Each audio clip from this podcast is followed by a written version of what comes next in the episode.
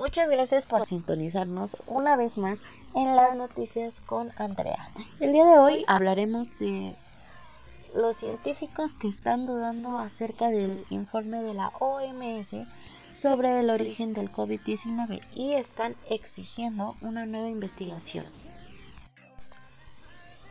El informe conjunto de China y la Organización Mundial de la Salud sobre el COVID-19 no aportó respuestas creíbles sobre cómo comenzó la pandemia, por lo que se requieren investigaciones más rigurosas, con o sin la participación de Pekín, exigió un grupo de científicos e investigadores internacionales el pasado miércoles.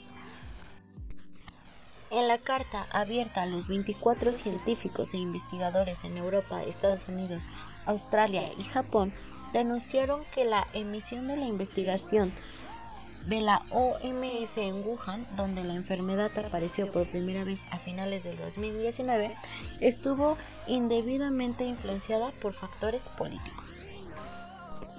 Para Jaime Mest, el investigador del Atlantic Council, que escribió la carta, la OMS ha hecho concesiones para obtener un mínimo de cooperación de las autoridades chinas.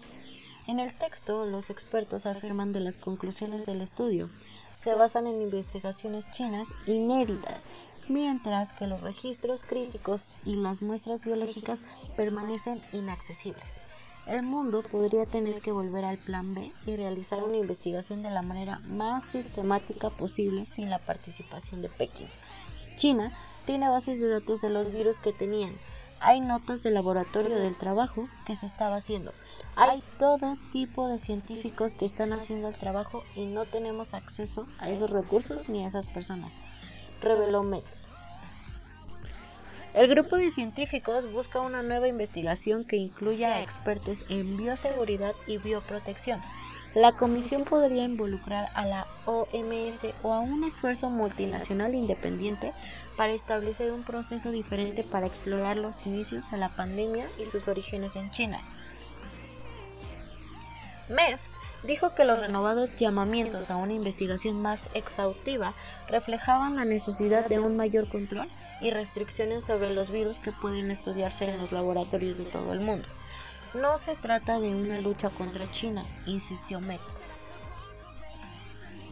y advirtió que uno de los requerimientos es sustituir el poder de veto de cualquier gobierno sobre la composición del equipo de expertos internacionales por una disposición que exija que las decisiones finales sobre la composición del grupo de expertos internacionales sean tomadas por el Consejo Ejecutivo de la OMS.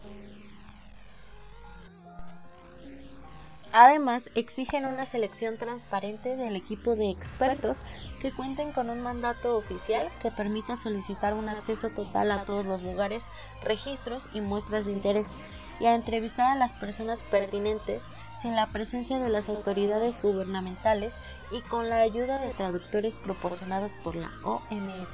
También piden que se establezca un sistema de denuncia seguro que permita a los científicos en China y en otros países compartir información relevante sin temor a represalias.